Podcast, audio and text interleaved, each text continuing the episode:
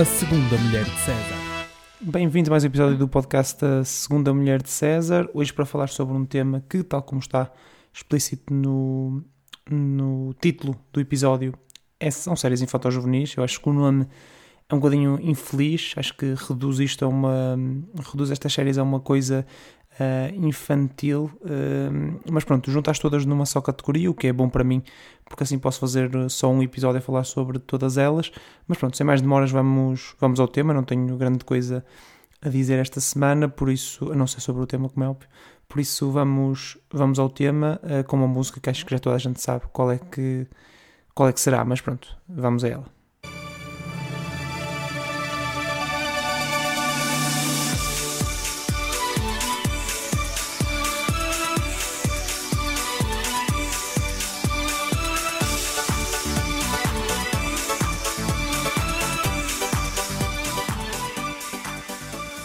Portugal é conhecido por muitas coisas, não é? por, pelo fado, pelo futebol, por outras coisas que começam por F, mas não é conhecido pelas séries infantil-juvenis. Infelizmente, eu acho que isso é seriamente uma lacuna que não foi explorada, acho que devia ter sido naquela altura, no, naqueles anos 2000, em que estas séries estavam muito na moda, devia ter sido investido na, devia-se ter investido na, na internacionalização destas séries e seria muito engraçado ver uh, dobragens espanholas ou, ou inglesas de, das, das, destas nossas séries, é? como nós temos de outras séries desses países, uh, hispânicos e, e ingleses.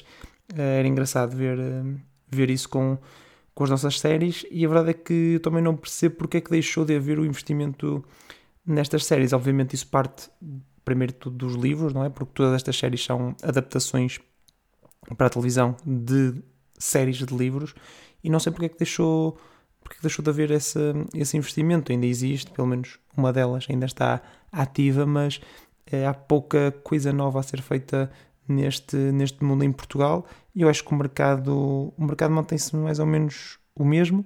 É, não sei porque é que o interesse das editoras eh, fugiu daí, mas fica aqui esta, este incentivo da minha parte. Eu próprio, como adulto, gostaria de uh, ler, ou pelo menos ter, uh, para poder oferecer uh, a alguém estes livros destas, destas séries diferentes uh, infantil-juvenis. Um, lá está, resumindo tudo isto, todas estas séries, atenção, não vou, já aqui, declaração de interesses, não vou falar de Morangos com Açúcar, que obviamente poderia encaixar aqui porque é uma série infantil-juvenil, uh, mas acho que merece o seu próprio episódio e aqui é mais focado naquelas séries clássicas de, de aventura e mistério, uh, sem querer já entrar numa delas, mas pronto. Uh, e por isso o Morangos com Açúcar terá o seu próprio episódio um dia, quem sabe. e estas outras séries de que eu vou falar hoje resumem-se todas a uma coisa que eu já disse no episódio de Stranger Things, porque aplica-se também uh, Stranger Things, uh, que até disse que Stranger Things estava a copiar estas nossas séries e mantém tudo o que disse. No fundo, são crianças a resolver problemas de adultos ou criados por, eh, por, por adultos. E, um, e a verdade é que mantenho, mantenho tudo isso. E começando já, já a falar de uma dessas, dessas séries, uma das minhas uh, favoritas. Uh, pá, que adulto, é? que velhote é que deixa um conjunto de chaves misteriosas a uma criança de 13 anos para resolver enigmas e abrir uh, fechaduras com essas chaves. Pá, muito creepy. Uh, eu acho que o conceito parece genial, mas é, olhando agora, é só estranho. Uh, mas ainda assim, o Clube das Chaves foi uma das melhores séries já feitas desta sé destas, destas séries infantil-juvenis. Porque, lá está, tem, tem todos os ingredientes que, que uma série destas precisa para, para ser boa. Uh, tem mistério, uh, tem chaves, acho que é essencial uh, ter chaves, e tem desenvolvimento de personagens. Eu ainda hoje acho que o, o arco de desenvolvimento do, do Vasco, do Fantasma da Ordem, e se isto não vos se faz sentir nostálgicos, não, não estão a ouvir este episódio para, para nada, mas acho que o arco desta personagem do Vasco, né, Fantasma da Ordem, está estranhamente bem feito. Eu digo estranhamente porque acho que não faz muito sentido numa série destas haver um, um desenvolvimento de personagem tão, tão forte. Pá, parece, para mim é melhor do que, do que Breaking Bad. Uh, está melhor do que o desenvolvimento de personagem de Breaking Bad. Porque pá, é, é uma vítima, depois passa a vilão, depois é um, um herói, mas continua a ser vilão, mas no fundo sempre foi um herói vítima, quando no fundo é um vilão. Um, acho que é este o resumo da, da personagem do, do Clube das Chaves. Um, e lá está, numa série como o Clube das Chaves. Eu não sei, eu não li muitos livros do Clube das Chaves, uh, aqui era mais time uh, adaptação televisiva, por isso não sei se isto já vem da, dos livros, mas acredito que sim, acredito que grande parte destas, destas adaptações são muito fiéis aos, aos livros e acho que é um trabalho fenomenal de desenvolvimento de personagem ao longo de, de todos os episódios.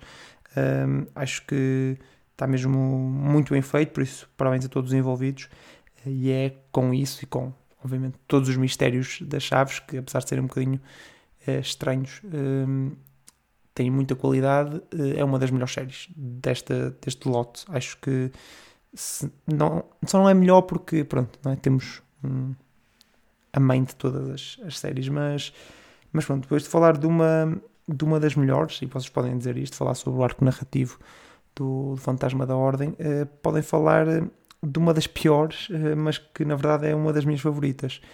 Uh, a coleção Objetivo Golo, ou como é chamada a adaptação televisiva, Campeões e Detetives. Eu digo que é uma das piores porque estou a falar da adaptação televisiva, que é absolutamente asquerosa, mas os livros são mesmo muito, muito bons. Eu li isto durante a minha infância e, e adolescência e hum, pá, cresci com, com isto, no fundo. Mas é. Pá, tratam o futebol de uma forma muito interessante e uh, intensa e real. Pá, só para vocês terem noção, quando estão a falar no livro de um determinado jogo, há uma página uh, aí em que tenho as equipas, os 11 iniciais, ou 7, ou 5, ou o que for, que eles estão a usar, uh, sempre com alcunhas uh, muito engraçadas para todas as personagens. Um, e por isso pá, está anos-luz daquilo que foi a adaptação televisiva. E tem um dos maiores mistérios de todos destas, destas séries, que é quem é e o que é que era a bola F. Pá, eu ainda hoje, eu acabei por não ler a saga até ao fim, porque nem sei se foi descontinuado ou não, mas nem sequer encontro grande promoção, nem, nem em grandes livrarias este, este, esta série.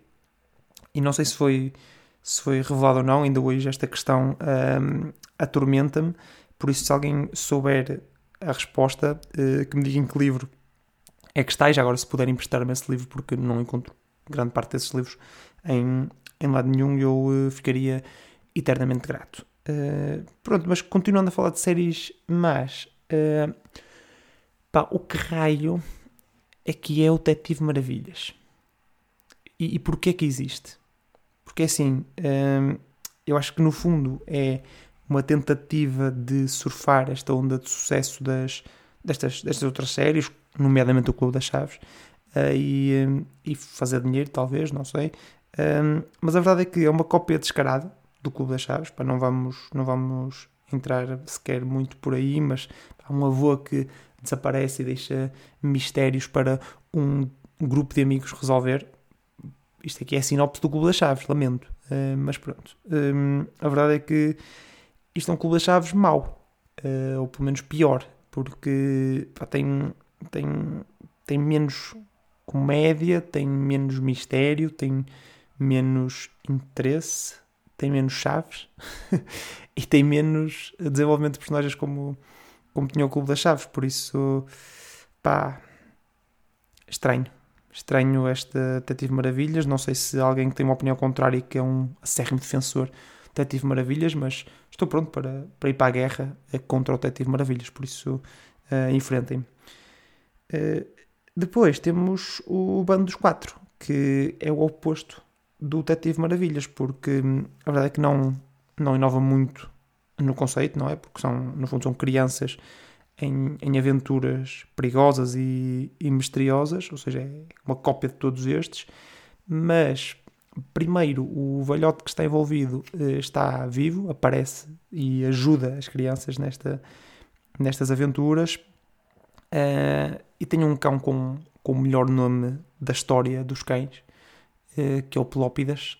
Eh, eu só acho que só tenho pena que o Pelópidas apareça pouco uh, pelo menos na série televisiva. Lá está mais uma vez aqui, eu só vi a série televisiva, uh, mas tenho pena que, que ele apareça pouco porque uh, perdemos oportunidades de ver estas personagens a usar mais vezes o nome Pelópidas, a chamar pelo, pelo seu cão, que era um, um momento alto da televisão portuguesa. ainda assim, o, o Bando dos Quatro tem, tem coisas muito engraçadas, acho que tem mais piada, não é? tem mais humor do que do que as suas antecessoras e uh, tem coisas absolutamente inacreditáveis, como, como estas quatro crianças, lá está, bando dos quatro, faz sentido, é? Um, a desmantelar uma organização criminosa multinacional que inexplicavelmente tem a sua sede em Vila Rica, que pá, há de ser uma vila, é uma vila fictícia, há de ser no meio do Alentejo, sei lá, um, onde há para aí quatro pessoas, que são estes miúdos, e há uma rede de traficantes de diamantes lá. Porquê? Não sei. Uh, mas pronto, outra coisa interessante do Bando dos Quatro é que é, foi a primeira destas séries que eu via fazer bem o, o clichê do, do triângulo amoroso dentro do, do grupo. Uh, fazem, fazem muito bem isto. E pá, o, o rapaz mais novo, não sei bem sequer quem é o ator, nem se continua a fazer coisas no mundo da televisão, mas pá, era uma das personagens mais engraçadas da, da televisão portuguesa. E acho que devia recuperar Sobrando dos Quatro só para termos mais minutos deste, deste miúdo, que obviamente agora já não será um miúdo, teríamos de arranjar outro, uh, mas por favor, igualmente uh, engraçado. Pá, conseguimos chegar até a marca dos passados 11 minutos sem falar na, na maior, na melhor série, na, na mais marcante, na mais original, tanto nos livros como na sua adaptação. Uh, vamos, vamos tratar disso agora. Estou claramente a falar do Triângulo J.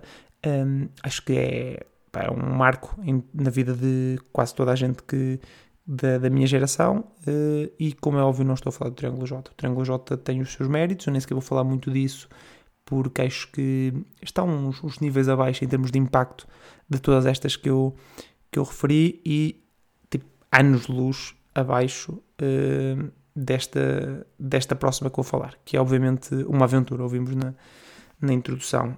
Um, uma aventura é um fenómeno inacreditável. Não sei se vocês têm noção, mas uh, eu até vou aqui à internet para confirmar isto, porque uh, pá, uh, acho que se eu disser asneira nem, nem sequer tem piada. Mas sabem há quantos anos já existe uma aventura? Os livros, eu os livros, atenção, porque pronto, a série já, já terminou, mas uma aventura de, obviamente, Ana Maria Magalhães e Isabela Alçada começou em 1982. Estão, estão bem a par disto. Começou há 40 anos. Uma aventura existe há 40 anos. E parece uma coisa tão recente. E ainda estão a sair livros agora de uma aventura. Tipo uma aventura nas Arábias, agora do nada. Pá, hum, é formidável o trabalho que, que estas duas uh, escritoras fazem Uh, e tem uma coisa muito engraçada que eu vi numa entrevista delas, uh, que elas, cada vez que fazem um livro novo, não sei se agora isso se mantém uh, com, com o avançar da idade, mas pelo menos numa fase inicial iam sempre aos sítios em que, em que, em que a história se passava. Por isso, imagina, tem o Palácio da Pena, iam ao Palácio da Pena para fazerem descrições e tudo mais. uma aventura no deserto, bota para o deserto para, para fazer isso. Só uma uh, pelo menos até há relativamente pouco tempo, quando eu ouvi essa entrevista, pouco tempo, pai, 4 anos, 5, só houve uma em que não foram, que foi uh, ao fundo do mar, uma aventura no fundo do mar. E uh, achei engraçado, elas, elas na entrevista que eu vi até falavam disso com alguma mágoa de não terem ido, de ser a primeira em que, em que não iam, mas pronto, fazia sentido para elas escrever sobre o, o fundo do mar, por isso acho que acho que fizeram bem, pois também é uma coisa um bocado mais vaga, não é? É um bocadinho como o deserto, não é? Desde que digas que tem areia, é igual. No fundo do mar, também desde que digas que tem pedras e água, está tá tudo bem. Uh, mas pronto. Uh, depois a adaptação, acho que pá, é, é perfeita. É? Todas as temporadas foram boas. Não, acho que não há sequer aquela cena de com ah, agora mudaram os personagens, ficou tudo péssimo. Não, não acho. Acho que for, todas as temporadas são boas, todos os episódios são bons, uh, um melhores, uns melhores do que outros, mas todos, todos bons. Uh, as, as, personagens são, são clássicas e, e são, são perfeitas. Até os cães são, estão bem na série e também podiam ter mais tempo de, de antena, mas, mas pronto, as, as personagens são tão, tão fortes também que, que, que percebo, não é? Focarem, focarem nas, na, nos miúdos. Uh, podem falar dos vossos episódios favoritos, obviamente, é? dizer que ah, o melhor episódio é este, quando acontece isto e não sei o que. Acho que se lançarem esse, esse tema vão ter conversa para uh, quanto tempo vocês quiserem. Se quiserem uma semana a falar disto, uh, acho, que, acho que conseguem, pelo menos comigo, conseguiriam fácil. Uh, se não se tiverem lembrado de episódios que, que, são os vossos favoritos, eu sugiro os meus favoritos, que são Uma Aventura no Carnaval e Uma Aventura Perigosa, por motivos um bocadinho diferentes. Uma Aventura Perigosa acho que é interessante porque, pronto, fala de uma de uma doença e há ali tensão e uh, até humor com, com médicos da, na região onde eles estão e uma aventura no Carnaval. Eu ainda hoje tenho pesadelos com uma aventura no Carnaval uh, pá, de zorros e eu, eu, tento não. Eu nunca mais revi esse episódio depois de ter revisto 14 vezes naquela altura porque estava sempre a passar em loop, uh, mas eh, é um, um, marco na minha infância esse, esse episódio deixou-me deixou algumas marcas que ainda hoje tenho, tenho pesadelos com isso, mas uh, isso quer dizer que foi bom, não é? Uh, pá, depois há quem critique uh, esta mudança de atores que eu estava a falar, porque eventualmente acabaram por trocar as, as gêmeas e meteram umas que, segundo algumas pessoas, são, eram piores atrizes. eu não sei se concordo, acho que fizeram bem o seu papel, tanto umas como outras. Agora, há uma coisa que vou ter que me insurgir e eu acho que isto até vai ser o. Portanto, aquele, aquele bocadinho que eu uso para fazer publicidade a este podcast, porque é assim: há uma coisa que eu tenho que criticar numa aventura. Uh, tudo certo, melhor série da história, uh, marcou a infância de milhares de, de, de pessoas de, de várias gerações, porque lá está, já existe há 40 anos, mas na adaptação televisiva há uma coisa que sempre me deixou revoltado e finalmente aqui tenho uma plataforma que fui eu que criei, por isso vale o que vale, mas tenho uma plataforma para dizer, para falar sobre isto.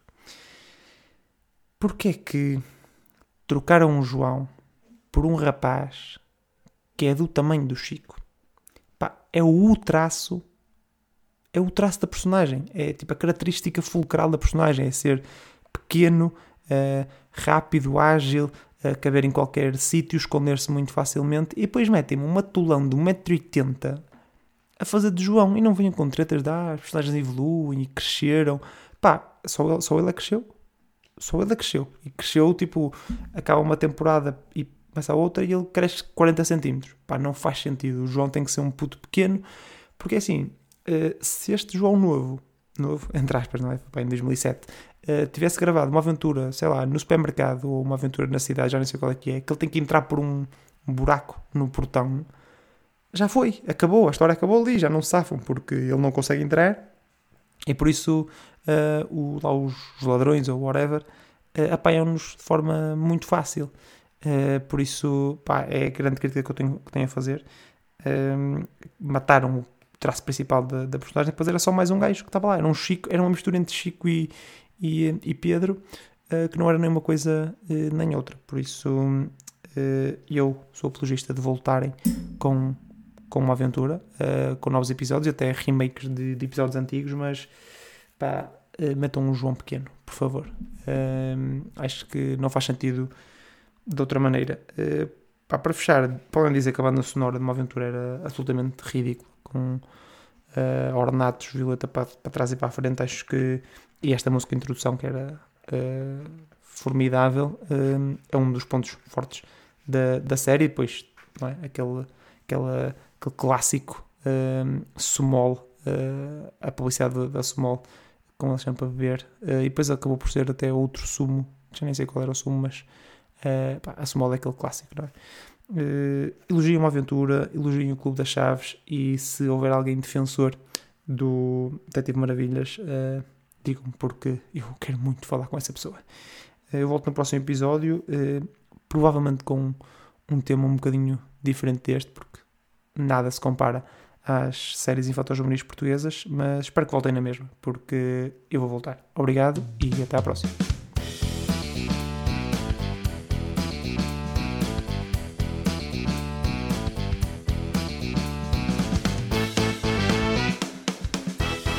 A segunda mulher de César.